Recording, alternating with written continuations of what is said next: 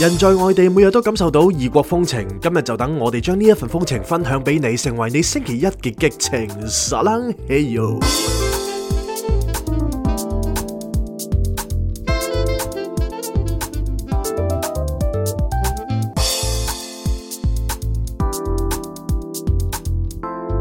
Not a romantic story. Cindy, Jason。 안녕하세요 咁我唔知道大家覺得我頭先話誒嘥撚氣啊，係定係我愛你啊？係一定係我愛你啦，即係一個發出者同埋收即係接收者，成日都會有誤差噶嘛呢係位。 misunderstanding。係啦，咁啊，大家好嘛？喺韓國嘅我哋就幾好啦。咁歡迎大家嚟到 Not a Romantic Story 嘅第七季第二十一集。大大家好，，咁啊，而家身處喺首爾嘅我哋呢度係一度冇錯啦。咁我哋今日繼續有 Cindy 同埋 Jason，大家好。同你哋喺首爾嗰度直擊。咁啊，大家咧就會聽到我哋把聲咧略嫌有少少收斂嘅，嗯，因為即係始終埲牆都真係幾薄， 係係啊，咁我唔想搞到即係啲鄰居啦。但係係即係我好好慶幸啦，係我哋仍然都記得大家啦，冇 錯。係啦，即係仍然都喺房裏邊努力咁樣做功課俾大家啦。冇錯啦，咁其實支咪係有啲重量嘅，係咁但係我哋都覺得啊，我哋既然嚟到誒、呃、韓國啦，咁一定要趁住呢個時候係帶埋支咪去同大家分享我哋所見所聞啦。冇錯，咁啊嚟到韓國你心情點啊？其實我心情就好平淡嘅，唔知點解喎。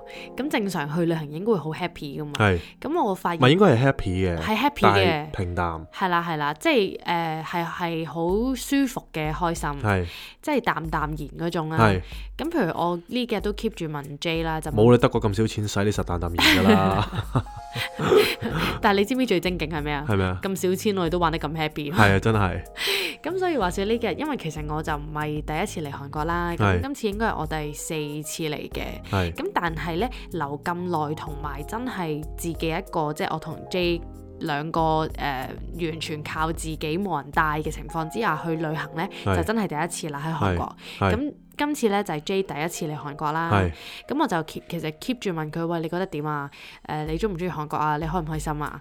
跟住佢話哇開心喎、好開心喎、好似翻咗屋企咁喎。真係啊，真係 home sweet home 嘅感覺啊，係好熟悉啦，但係又即係我從來未嚟過㗎嘛，係但係感覺真係好，真係好好好好熟悉啊，係係有係。種感覺好正其實係，因為誒、呃其實佢就有所不知啦，大家其實佢就 made in Korea 嘅，係，咁呢個係真嘅，但係 born in Hong Kong，咁大家自己諗啦，大家自己諗啦。咁啊，樂天世界個酒店你哋自己諗啦。 咁我哋就唔好透露太多啦。係咁但係咧嚟到韓國啦，雖然咧佢嘅天氣咧係比起香港凍好多，咁而家夜晚咧其實就係一度啦，係其實就比起前嗰幾日已經係呃誒。和暖咗少少㗎啦，冇錯因為我哋前幾日係負度嘅。冇錯啦，咁但係咧，我哋都覺得係 O K 喎，我覺得香港嘅十度啦，嗯係、難頂過呢度嘅負度咯。嗯因為我唔知咧，譬如今日咁樣，我我我零度咁樣出街啦，嗯，咁、我着住即係當然入邊有件誒、呃厚嘅 heat tech 啦，係跟規住路再衫加係啊再加一件衞衣，係跟住之後誒、呃再加一件羽絨，但係唔使拉拉鏈啦，嗯。都已經係覺得好足夠咯。係啦，咁我自己咧喺香港其實長期都要 keep 住着羽絨嘅，係，咁即使係可能十幾度，我都覺得好似凍到震晒咁。咁同埋呢度好清爽嘅，係啊，好我覺乾得爽，最主要真係因為佢個濕度係好誒，香港好低係好濕啦，係咁呢一度佢好乾啊，咁變咗咧佢啲風吹埋嚟，其實就唔會覺得好入骨嘅。係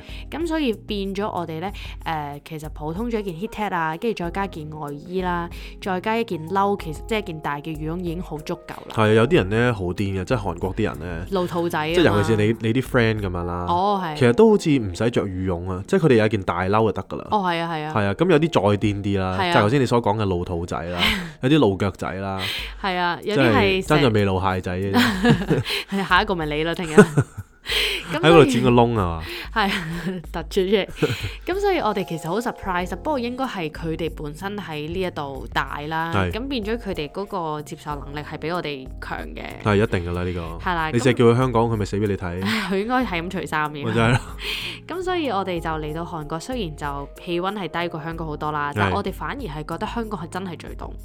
我都覺得係，係嘛即？係嗰種凍係唔舒服嘅凍咯，係啊係啊，係咁所以我哋誒呢個天氣係非常之舒服啦，係咁同埋好好彩就係誒佢天氣都幾好啦係，咁佢個天咧就唔係話好似日本咁藍，但係我哋都接咁受藍唔係係啦嗯藍， ，OK 咁藍係係啦啦，多謝糾正係我係，咁所以我哋就誒、呃都喺度 enjoy 緊呢一個韓國嘅天空同埋佢嘅環境，係即係雖然咧就個個天空就唔係咁藍啦，係咁但係個個個都都依稀有啲雲嘅，係即係未至於香港嗰種灰嘅，香港好灰咩？你覺得我香港都灰嘅係咪咋，我哋嘅人生好灰？所啊哦以可能睇到係真係可 能可能因為係，我又。即係呢個有少少 bias 啊可能係，sorry 係 sorry，有戴咗有色眼係啊係鏡。真係真係真係。咁因為其實呢，我哋誒、呃今集嚟到韓國直擊啦，係咁少不免都會想同大家分享一下，我哋會將香港同韓國一啲感受去做一個比較啦係。韓國譬如首爾咁啦係，咁其實佢係一個城市同香港即係個誒嗰個 Scale 係啊 scale 其實係真係大好多好多嘅，完全唔關事啊，其實完全唔關事啦。咁但係大鄉里如我哋兩個呢。係，唔係其其實實嗯我啫，你都見過好多世面嘅，其實我都唔係嘅， 咁我哋兩個就嚟到呢一度呢，係就用住香港嘅眼光啦，係去睇呢個世即係界，硬係要將啲嘢 plug 落去香港係個啦個情況嗰度咁咯，先會理容易理解到啊。冇如錯，果唔係，我哋真係以我哋個理解能力係想像唔到嘅。係冇錯，咁例子呢，就係、譬如我哋韓國呢，首爾嗰度就有一個地方啦，係就叫做漢南洞。係咁呢個漢南洞呢，你當佢係一個誒、呃比較誒、呃 develop 同埋比較 hip 嘅地方啦。係咁佢咧就係有好多唔同嘅潮牌啦，潮牌啊，或者係係一啲誒、呃有 taste 嘅品牌都進駐咗㗎啦。啊係咁啊，好好去 shopping 嘅地方啦。係咁但係佢又唔似譬如宏大啊或者明洞嗰啲咁密集嘅。係佢係咧每一個 brand 其實都會有自己好靚嘅門面啦係，好大個 space 即啊係成個啦。 flagship 咁樣做出嚟嘅真係係。啦，咁然後佢條街又好闊唔啦係，，即係大家可以知道咧，如果星街嗰間卡咩咧，係啊卡卡卡咩咧，係即係佢有咩 port 間啊係有咁啊間有間 flagship 喺度噶係嘛係，係即係如果嗰個係 flagship 咧，係韓國嘅 flagship 成十啦，係，但係又唔使成十嘅，成五到啦係。啦係啦係啦。啊係啦，即係咁樣去做一個品牌。啊係啦，係啦，每一個品牌都係咁。係咁我哋誒、呃我就帶阿 J 嚟呢一度啦，因為因為其實誒、呃我我啲韓國朋友都有 recommend 呢個漢南洞俾我哋係嘅，就話啊，如果你想睇啲誒得意啲嘅 select shop 啊係，有有格調啲嘅，係咁你就嚟呢一個區 explore 啦，咁咁。咁我哋一去到今日第一日嚟呢度啦，係咁誒、呃 J 就問我：，哇哇，呢度係呢度係香港嘅邊度咁樣？係， 咁我唔係因為我真係百思不得其解啊！ 我了解唔到嗰個 scale 啊。係因為咧，其實咧，嗱，今我我糾正一下啫，我唔係第一次嚟嘅，係即係前幾日咧已經嚟過一次嘅。係啦咁但係我哋就走馬看花咁樣係啦係啦咁今日就再嚟多次。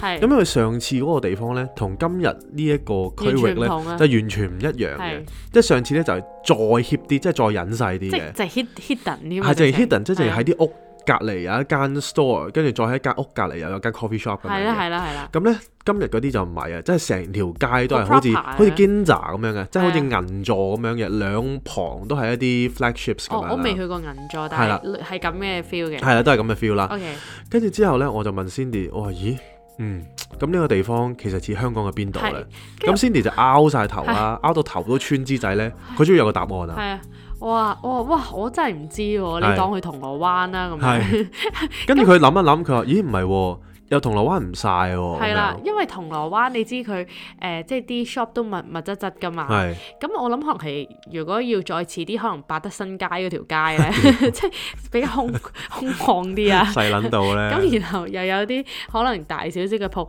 但我覺得又唔係，因為咧佢係誒除咗有誒呢啲誒 shop 啦，佢係又有好多好潮嘅誒 cafe 啊，係即係。總之係好多唔同嘅 mix 係咯，啦，跟住佢仲要係 polish 得嚟咧，佢側邊無啦啦又會有啲韓屋仔咁樣，係即係唔係傳統嗰啲韓屋啊，但係似係民居嗰啲咧係 raw 少少嘅係跟住但係唔知點解個地下嗰層又係會有啲可能地地鋪啊、select shop 啊係咁樣，佢就問我誒係咪 landmark，即係。係嗰啲 polish 嗰啲位，我話 landmark 又唔係喎，又即係佢話冇嗰，種即係咁佢話誒 commercial，好似銅鑼灣喎 mix 誒上環咁係樣咯荷里啦。活啊道咁係啦， 即係我咁上下啦喂咁我開始聯想啦，咁啊啊最尾係搭錯線咧，完全諗唔到啦。係啊唉，屌你算鳩數啦，就變翻漢南係算啦。啦，咁即係樣其實我哋就即係好好再一次肯定就係其實係套用唔到，冇錯係唔適用喺香港你揾唔到呢個地係啊方，即係大家可能笑鳩我哋 啦，但係我哋就係咁樣諗嘢㗎啦，咁所以我哋大家先會有一個咁有趣嘅節目去聽嘅啫。咁即係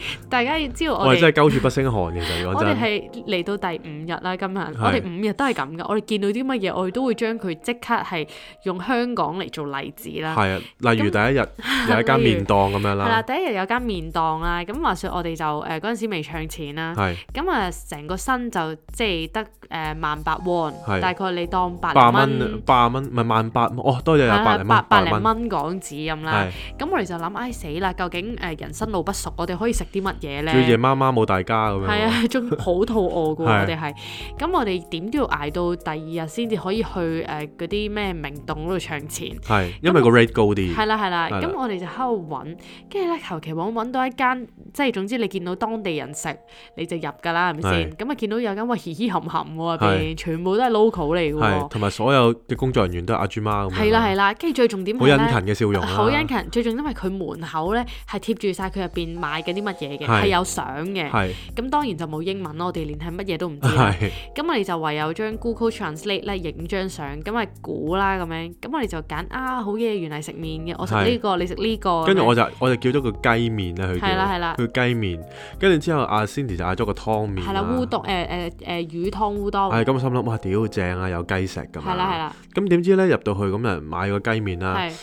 我哋原來係影相指俾佢睇咯，話要呢個， 話係指完之後，跟住嚟到之後咧，原來冇雞啊，唔知啲雞 喺邊，雞毛都冇條 啊，係真係冇啊，係原來係勁多菜 咯，跟住我唔知呢發個現我雞食面得㗎，喂，但係好好食嘅，係但係好好食嘅。超好食，咁我哋一路食嘅時候就覺得，哇，唔係呢個一定係淡仔啦，即係係咁多人又平喎。係。講緊我哋叫咗一個 kimbap，再加兩碗麵咧， kimbap 真係嗰啲誒誒誒韓國壽司啊，係啦，嗰啲誒壽司卷咁樣卷咁樣。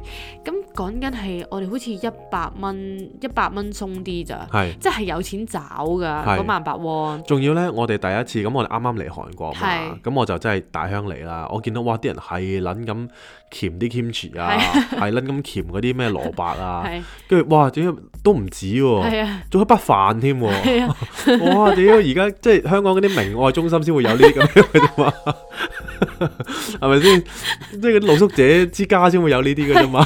真係唔係老叔自家都未必有咁樣，我唔知啊。但係總之我哋 係好 shock 㗎，我哋兩個。唔係？其實香港你見到呢啲咧係有嘅，即係譬如話喺上環有一間齋鋪啦，哦福祿係壽啊福祿壽係係啦，咁佢真係任不飯不湯添飯同湯嘅，但係第一次係任添菜，我覺得第一次聽嘅啫。係啊，即係嗰啲拌菜咧。係啦，咁跟住我哋就真係你明唔明啊？佢仲要咧係唔單止係北飯啦、北 kimchi 啦，係佢仲可以咧有呃誒嘢、飲喎，係真係免費係嘅喎，又係任添嘅喎。係咁除咗係凍水之外咧，佢仲有一啲誒、呃粟米水喎。係咁我哋話好開心啦，冇錯哇！飲到我哋食到我哋真係好飽，好係好温暖啊嗰種感覺。冇錯。 咁我哋係真係感動流涕。係咁然後我哋就話：哇！呢一間一定係淡仔啦，係咪先？即係咁多 local 去食，又價錢咁親民，係咪先？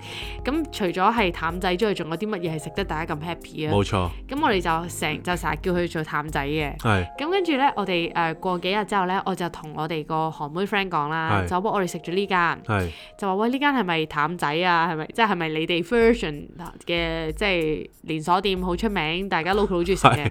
跟住佢話我。我好似未聽過係啊佢話原來呢間連淡仔都唔係啊， 即係佢都未食過，係佢話完全唔出名嘅，仲係係咁，但係唔緊要，但係真係好好食，係同埋佢網上嘅好評都好多嘅，係啦係啦係係啦，咁真係好食，食啊！真係好食啊！係咁啊！屌你而家講一講，我而家想走耐啲。係我哋其實係真係會掛住咯，係係每一晚有時咧夜晚瞓瞓下覺，Jason 就話喂不如落去整碗麵啦，因為佢係廿四嘅係，開。但唯獨是星期日唔開啦，係陰啦公，係啦，咁跟住誒，除咗呢個淡仔之外咧，係我哋仲去咗一個地方，又喺漢南洞入邊啦。係佢就叫做咧係誒呢一個嘅點講啊 Gourmet 係啦，四九四，係啦，咁呢一個咧，我哋就會形容為係誒中環街市 啦。係咁但哇！屌係你講開中環街市，我真係成撚肚火啊！你睇 下香港而家中環街市搞到乜撚嘢乜撚嘢樣，你睇下，屌你成個雜坑咁 樣，人哋嗰個中環街市咧，係即係我話我覺得真係完全貶低咗韓國呢邊嘅中環街市。係唉，我都唔想咁樣咁樣嗌，但係唔緊要啦，嗌住先啦，即係 for 大啊家個 understanding 係咪先係？即係哇！呢度嗰個中環街市咧係真係好靚好係 posh 啊啦係嘅啦，即係 Porsche 嗰個位咧，大家都係一樣嘅 structure 一鳩樣，就係係中間咧有成闊大扎 food court 係啊、啦食攤喺中間係啦係嘅啦，跟住大家即係成間嘢嘅用色咧，就係用翻啲黑白啊，係同埋有少少誒藍色啦嘅係燈光，再加啲木去堆砌出嚟係嘅。屌你老味，香港嗰個 成真係真係五顏六色，就乜嘢狗屎垃圾都堆 落去。即係香港咧，我成日都話啦。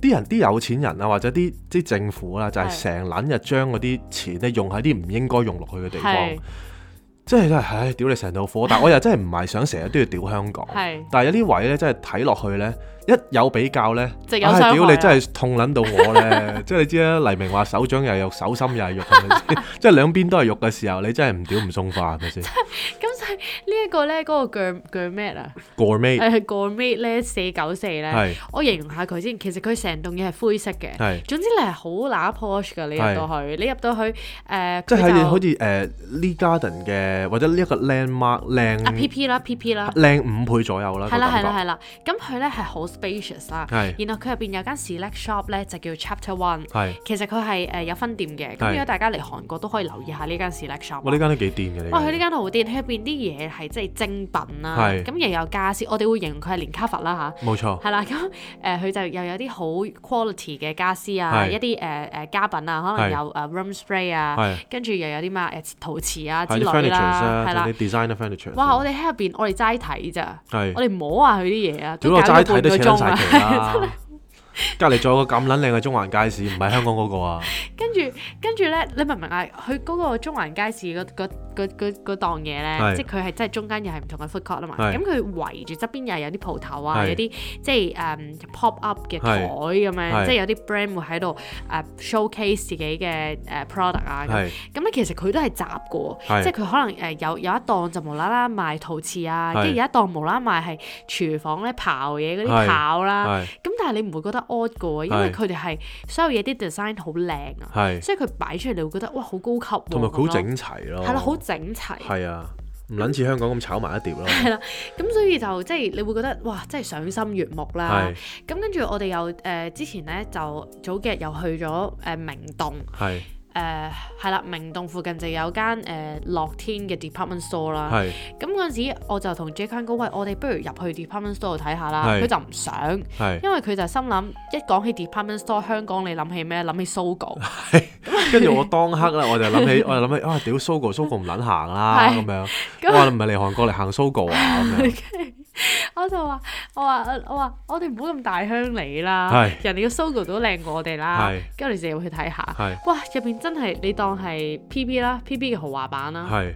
係咪咧？又唔係係唔 K 係十其實一佢 Musea 嘅誒啊！屌你唔好講呢啲 elegant 啊，版，即係完全唔係唔啊！係即係 K 十一 Musea 嘅 elegant 版咯，即唔係係 K 十一我覺 Musea 得係有啲浮誇啊唔嘛。係，啊我覺得係 Sogo 嘅 refine 版，哦係咩？佢真係似 Sogo 嘅 structure，哦係係係係。但係 refine 版， OK，OK，即係佢似係啦 PP 版嘅啊 Sogo 咯。哦 OK 係啦，咁大家可能就誒就係有概念啲啦。係啦係啦，咁誒，咁佢、其實咧個燈光啊，嗰啲色調其實全部都係用啡色啊、黃燈啊，係咁係好濕圖，但係好高級嘅。係咁你入到去佢第一層咧，其實地下就已經全部都係賣 cosmetic 啊、係香即係呢個同香港差唔唔多啊。係啦，咁我哋就喺度，哇！咁我哋嚟做香水噶嘛，我係哋就梗係去做下 research 啦。係咁我哋發現咧，其實韓國啲 brand 實在太多真啦係，多得滯啊！即即係香港有嘅嘢咧，佢呢度有啦；係香港冇嘅嘢咧，佢佢哋都都有有。係啦。咁我哋又周圍去同人哋傾下偈啊，咁樣。係咁我哋發現咧，其實佢哋就誒、呃真係好多 brand，同埋佢啲 brand 咧，其實佢好都幾 affordable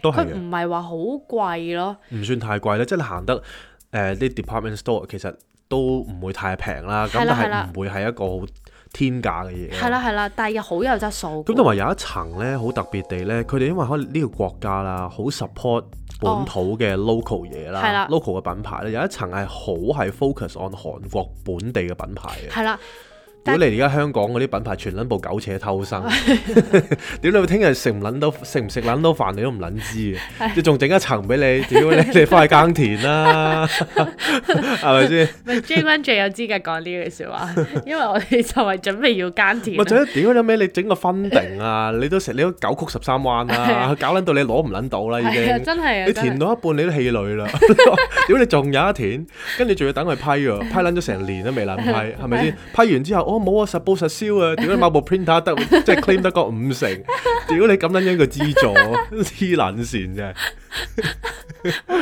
好 悲哀，但係好想喊又好想笑啊呢壇嘢。係啊，咁所以我哋就覺得哇，佢佢真冇係有啊，一層生不逢時啊，大家即係佢 佢睇有一路 啊，即係佢有一層 咧，佢係有好多唔同嘅，即係你總之佢個名咧，你總之都係 Kim 乜啊 Lee 乜啊，咁總之係就係韓國人嘅 designer brand 啦係。咁你會見到佢好醒目地咧，係佢係將誒誒中間全部都係韓國嘅 local brand 啦係，有質素嘅 local brand 啦係，但係圍住咧就係一啲係外國嘅 brand 係幾間嘅啫。係咁就我我覺得佢咁樣嘅 layout 其實係想吸引啲人去誒、呃即係多即係可能未必個個人都即刻對 local brand 有興趣噶嘛，係但可以藉此引佢哋上去，咁啊去接觸一下咁咯。係咁啊！講開即係本即係本地韓國嘅品牌啦係，咁呢啲大家可以話，誒、除咗咁佢哋都一定有啲錢，你先可以喺嗰度係擺檔噶啦。係喂，屌！我我哋之我哋之前呢，前幾日去咗另一個 district 啦，係係係咁我哋見到一間 jewelry store，係啦，嗰間就係喺中廟啊，喺中廟隔離係嗰啦個 area 係咁係好傳統嘅，係啦，咁佢嗰間店呢，大概啦，我諗有二百幾尺左右左緊啦，就唔係一間好大嘅 store 係啦係啦，所以大家即係可能都覺得係豆豆潤咁細啦，但係佢哋嘅租金係啊係四至到五倍 less than Hong 係啦， Kong。即係你當佢三四千蚊嘅啫一屌我個同月。佢傾兩句偈，我話香港啊咁撚樣嘅租 啊，我話你死未啊？哇個嚇到腳都震啊，爭啲成地尿啊真係。咁所以其實即係只可以講咧，我哋香港我哋個誒點講啊？我哋本身個地理咧，就係、係因為我哋太細啊。係咁你一細嘅時候咧，你咪地少，你地少人多，係你咪寸土尺金咯係。你寸金尺係啊土 寸金尺土咯。咁咪變咗其實你所有嘢都一定係好難去誒、呃即係一定係貴咯。係即係我哋我哋想講，譬如講翻餐廳咧係，譬如我哋食緊今日我哋話食誒，我哋去咗一間餐廳食嗰啲咩豆芽湯，係係咁佢哇好大碗，又係啲飯任筆啊、配菜任拎係啊，係，咁講緊個價錢係我我配哋菜都食到咗四飽嚿啊，即係食咗四碟四啊，碟，每碟成廿粒白蘿 蔔，佢蝕翻俾我真係。咁即係講緊我哋埋單係講七十幾蚊港紙，你係喺香港兩個人食七十幾蚊，你你除咗兩餸飯，你真係揾唔到其他地方。冇啊，兩餸飯最你冇得坐添啊，大係啊，佬，你兩一定餸要 take 飯 away 咪啊，就係咯，咁佢係 afford 到俾你坐得好好地地，又係有暖氣，又仲有有阿豬媽笑晒咁同你打招係啊呼啊，大係佬。啊，真係即係你真係嗰個租金問題咯，哇！啲白蘿蔔大佬成粒方糖咁大粒㗎，真係即係佢唔佢唔好 generous 㗎，佢係真係哋。我都係懟撚咗四碟啊，係啊，咁跟住譬如講起咁多，我講起食啊，順手講啦。其實佢 in general 真係平過香港好多咯。都係嘅，唔係又唔係平好多先即係咁係講，我哋平我哋即係點講啊？誒誒誒客觀啲客講，觀啲咁係講，其實佢哋啲食材咧，的的確確比香港嗰啲係渣啲係嘅，啊好簡單嘅，即係佢哋好簡單係嘅，即係白米咁啊豆芽個係湯加粒蛋嘅係啫，咁就代代俾你加啲麵豉咯。係咁佢成件事其實平咧都係 Make sense 正常嘅係啦係啦嘅，同埋佢啲租金都唔係咁貴啊嘛。係係係啊，咁但係香港嗰啲就真係冇計啦，即係頭先你講地少人多，呢個已經係一個呢個一個咩所先天性嘅在？係啦係啦，先天性嘅先問天性啊題係啦，咁樣係啦。咁呢個冇辦法啦，即係大家都喺香港都係 surviving 緊。係啦，咁佢但係佢 in general 咧，我最欣賞韓國嗰個地方咧，除咗係佢嗰啲配菜同埋啲飯係任筆咧，嗯係即係令到我哋好似感覺好似喺韓國係你唔會你唔會有唔會餓得死人咯，係感覺上。係好似你好窮咁樣，你入係到去拎住好少錢，你都可以係食到好飽咁樣出嚟。我唔知係咪啲心理作用啦，即係譬如喺韓國咁樣，你食個豆芽湯坐得舒舒服服咁樣啦，係好有咁你尊食一嚴餐啦，你覺得哇呢一餐雖然係平，係但係你食得好快樂㗎嘛係啊，真屌你係老啊味，香港你買 個你買個兩餸好飯，你仲要慘同人鬥快喎！屌你老味，未撚晒，未撚睇撚晒啲餸，你應該篤 兩篤兩笪啦！你話唉啊得啦，番茄炒蛋啊，啊呢個啊肉餅啊咁樣啊得啦嘛，跟住之後老臉咁快咁冚埋個蓋，跟住拎住個膠袋就掹啦，掹完之後翻去。點解對跟住個老細就喺 個就喺個 office 嗰度摁摁腳喺度食，自己聽住我哋個 podcast 真係幾撚慘啊！你話即係成個情景咧，你真係可以播嗰啲拉鏈嗰啲歌出嚟。好想喊啊！呢 度真係好慘。咁咁佢嗰啲咧，仲要係咧，你明唔明佢嗰啲誒？你佢收你幾十蚊咧，嗰啲咩海嗰啲誒豆芽湯咧，佢唔係 hea 你㗎，唔係 hea 㗎啊佢滾嘅，佢係卜卜卜卜卜咁樣滾出嚟㗎，好熱好熱㗎好熱㗎。係你喺香港你真係即係你你我都誠。意食翻喺翻度啦，真係，即係我都聽過你喺唔少餐廳話喂，誒我啲湯可唔可以熱啲？係。係，咪香港嘅其實係誠意係咩？咪大兜啲咯，咪不多羹汁俾你咯，係咪？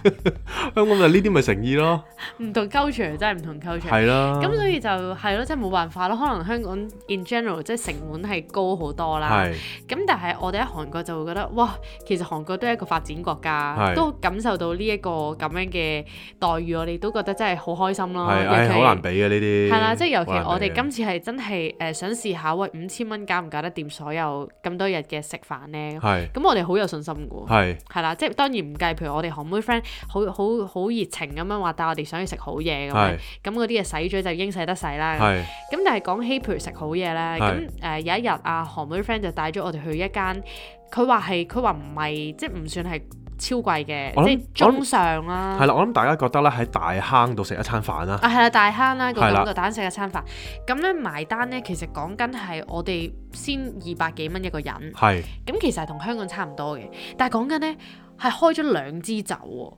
咁嗰係支酒當然唔係咩紅酒嗰啲啦，就就唔係撚係威自己嗰啲係啦啦，就係即係啲全米酒係啦，啦，傳統嘅誒誒韓國嘅係米酒啦，因為佢帶咗我哋去嗰間咧，就係一間誒、呃 traditional 嘅韓國酒吧，係咁係佢哋自己釀嘅啲酒，最係出色係嗰啲好飲嘅，好好飲，真係好好飲嗯嗰啲米酒。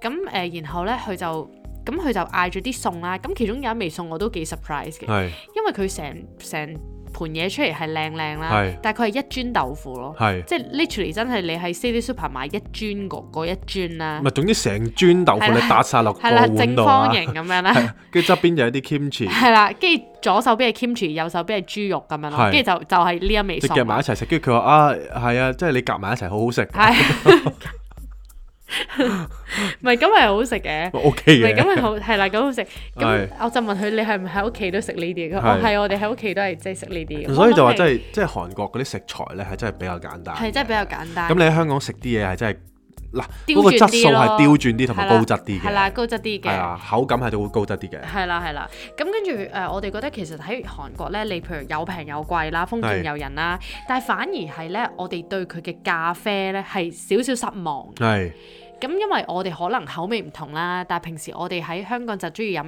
NOT 啦。係咁講緊三十幾蚊一杯 Piccolo，係。咁喺呢度咧，其實佢好少佢呢地度係唔方係興啦，唔有 p i c c 興㗎。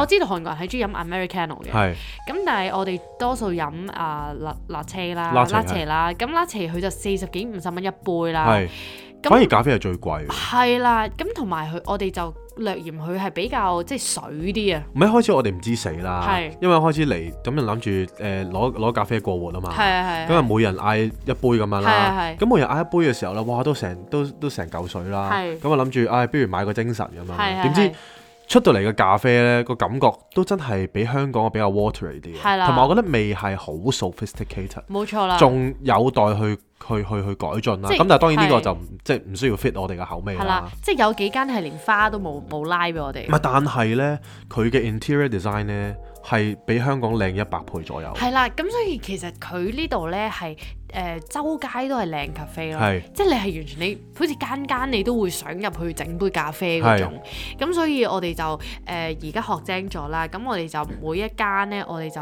淨係叫一杯嘅啫，咁係試下好唔好飲先，咁然後就留翻啲 quota 就可以，如果見到靚 cafe 又再入去整咁樣咯，係啦，就可能真係整多件 bagel 啊，或者整一件 Cake 包啊啊 cake 啊咁係樣啦啦。係啦咁咁嚟講開嘢食咧，我又想插少少嚟講係喎，係即係呢度咧有樣嘢咧好鬼正喎，係佢可以噴口喎。哦係啊係啊，咁嗰個嘢呢，一噴落個口度呢，佢係會有啲清新嘅感覺嘅。係咁啦呢個我諗香港冇啦，我記得台灣都好似有嘅，但我唔記得咗啦。我諗香港係都有，但唔興咯，係啦係啦，好咁少因為人噴呢，嘅香港係啦，咁因為韓國呢就好多時候呢食燒肉啦，係咁食完燒肉呢，就就佢通常呢燒肉呢會夾啲誒生蒜嘅，係啦係啦，咁我就好撚中意食生蒜。咁我哇，跟住我就通常人哋一嚿肉就夾一片生蒜啦係，我一嚿肉就夾三片。係啦，跟住之後，另外咧，佢一啲煮緊嘅嘅嘅嘅蒜蒜啦咧，加我都啲照麻油食又照嘅，食我都照食嘅。咁你所大以家我諗到成佢晚個口就啦我。成晚就食咗好撚多蒜啦。哦，即係佢係勁到咧，第二朝都係都係唔佢唔係話俾使你聽 hurt 啊，啲蒜咧係第二朝先發揮作用㗎，好臭啊！真係係第 二朝，佢真 係好臭，第二我都唔好朝意思你個口唔臭嘅，起身。我都唔好意思講啊，因 為有時，超你成日對住我瞓，我咪又係避開 你，所以所以大家我對你明啦客套 咋，所以大我家想拱明你落啦，床添啦。所以大家明啦，結咗婚就係咁樣噶啦，大家你就要即係如果你決定你同唔同嗰個人結婚咧，係你就諗一諗。你俾佢食幾嚿生蒜，你就頂你一你陣先頂唔頂啦一。陣先？你踢唔踢佢落床先？係你唔踢，咁你呢段婚姻可以繼續行落去。係，啦係啦，就係跟住咁啦係啦，咁所以咧，其實嗰啲噴落口嗰嚿嘢咧，係好鬼正啊！幾錢一支啊？嗰啲誒廿幾蚊啦，係係啦係啦。咁因為我哋就同埋韓國好中意食 kimchi 嘅，係所以佢哋就好中意噴嘢。係咁我我個韓妹 friend 喺個袋嗰度，咁啊拎出嚟噴，咁我係喂咩嚟㗎？佢話你要唔要啊？我打死都話要啦，係佢就擠落我口度係，哇幾鬼正啊！係啊！跟住 Jason 又唔執輸，就走過嚟話佢又要， 哇！大佬，我幾耐冇試過咁清新啦個口，係啊咪真係啊！就係咧隔離個口縮噶 嘛，隔離嗰你嗰個。個仲縮啦，我真係 即係大家明啦。咁佢縮咗加生蒜，咁大家知我 suffer 緊啲乜嘢啦呢幾日。咁跟住咧，我哋講起誒、我哋講埋誒行啦。係咁佢呢度咧啲地鐵咧，其實又係好平嘅喎。好平，佢咧一程咧其實就係一千二百五十 won 大啦，概十蚊左右咯，八蚊港啊紙。八。蚊係啦，咁佢係我哋其實住呢個地方咧，就唔算係市中心嘅。係咁佢大概離啊市中心可能半個鐘啦。係咁但係每一次咧，其實我哋都係唔需要額外俾 extra 錢咯，因為如果你搭得遠，佢就會 on top 再收你少少錢。 係但我哋係好少俾人收錢，總之係我哋都係八蚊一程，係去去好遠都係咁樣。係咁所以呢一個係真係幾抵，係。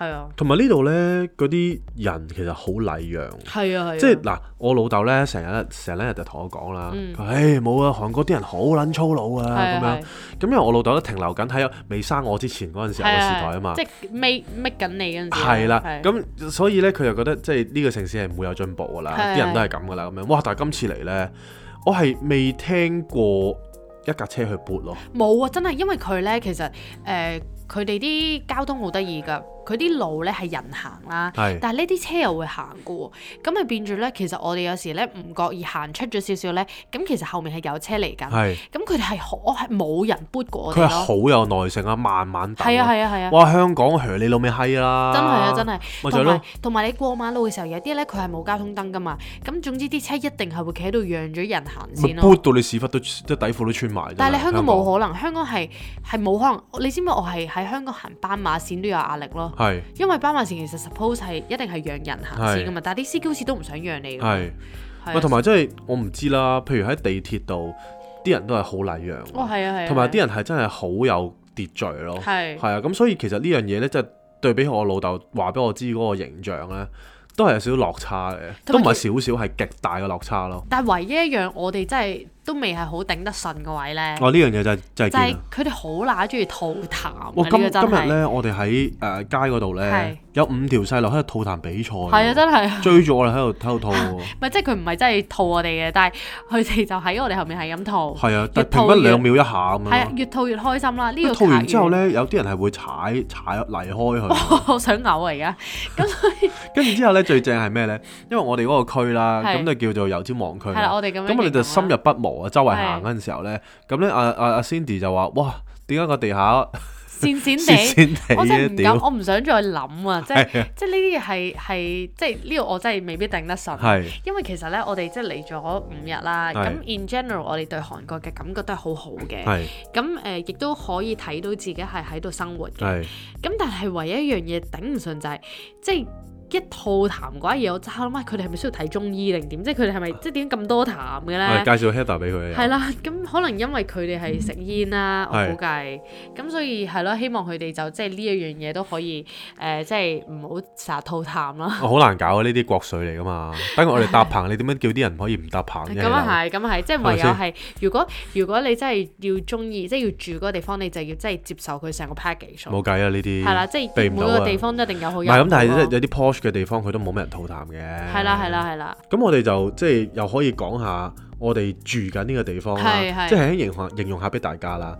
咁有啲有啲朋友咧就睇完我哋啲相就話：哇，張床好撚細。係啊但係咧，其實即係大家有所不知啦。係又係係我以前咧細細個咧，因為我同我成日都同我媽咪一齊瞓嘅係，咁我由好最去到好大個咧，我媽咪都係同我一齊瞓嘅。哦，咁呢樣嘢就係咧，即係我我諗有好多人都唔會明嘅，但係我同我媽咪關係實在太好啦。咁樣係咁所以咧喺單人床嘅時候咧，係我係習慣咗一個人拍埋牆瞓，係一條嘅啫，即係我只要我只要用一個零點三 point 嘅線咧係就可以瞓得到啊。係咁啊 Cindy 咧當然啦，大字型啦，係打斜啦，係佢乜都做齊㗎啦。係咁所以咧，其實我哋一張咁細嘅床咧，係容納到我哋兩個人係啊，嘅，即係仲要綽綽有餘嘅感覺，仍然都係覺得寬敞啊。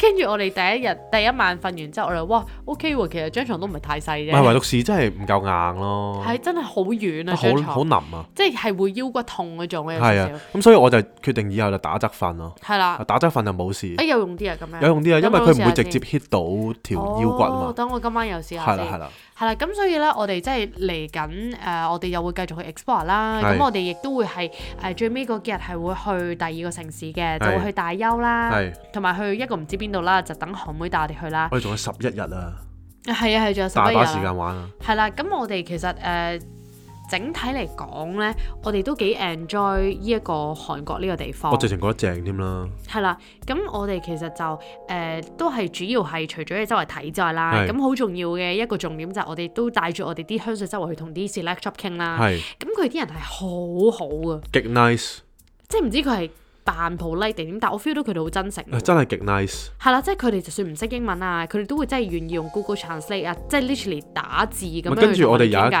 間呢，係真係有 experience 啊，係係第一次係用 Google 去同大家溝通，係啊係啊係啊，即係大家可能佢講一句，我講一句，佢講一句，我講一句，成件事都係用手機去溝通。係啊，即係冇講過嘢咁滯㗎啦。係啊，咁所以最尾就係啊咁三 E 啊咁樣或者係啦係啦係啊啦啲 S A 咯咁係樣，啦係啦係啦，咁咪搞掂啦。係啦係啦，咁所以其實呢度嘅人呢，我係咯，即係正如 Cindy 所講，唔知啦，佢係扮出嚟定係咩啦，但係感覺上係幾真誠。同埋佢哋個個都好，即係好中意我哋啲香水咁樣啦。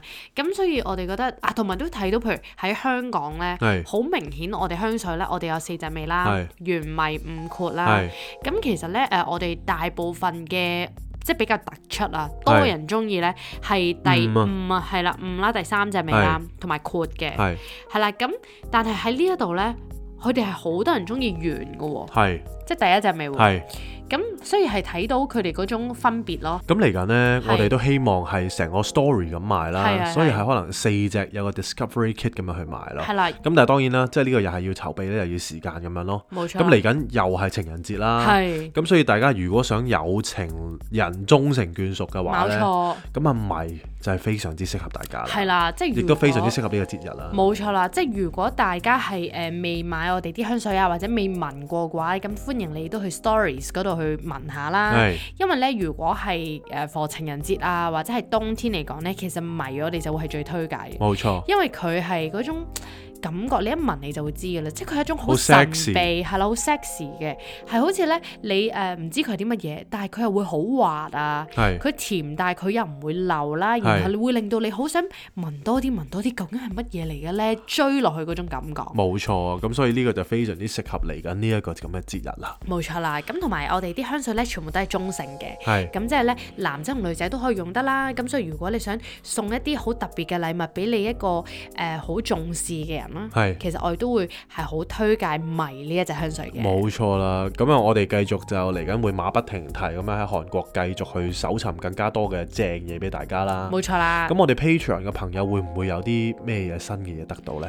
我諗 Patreon 嗰度咧，我哋就而家剪緊一啲韓國嘅片啦。係咁都會喺 Patreon 嗰度係率先播出嘅。係係啦，咁我亦都會係留意下有冇啲乜嘢誒得意嘅嘢啦，係可以可以分享俾我哋 Patreon 嘅聽眾啦。係，咁都有啲即係賣個關子啦。嗯係咁我自己覺得呢，就係 Patreon 嘅朋友呢，嚟緊係會得到我哋呢一個 travel 嘅 list 嘅，哦，冇錯，即係可能我哋嚟緊呢，有啲 shops 我哋 explore 到啊，嗯或者有啲正嘅 restaurant 咧，我哋係會 suggest 俾 Patreon 嘅聽眾嘅。冇錯啦。係啦，咁咁就好啊大家就似係啦即係期待啦。係啦，期待咧，即係好似我哋一個 exclusive 嘅遊誒、呃旅遊誒戰略咁樣攻略咁樣啦。冇，錯啦。哇，講下講下，真係人在外地係特別唔同啲啊，係啊，即係口水多過浪花，冇錯，係咪先？哇，爆晒偈啊！今係日啦即係工作人員啦，對 crew 都要休息啊，係啦，係啊。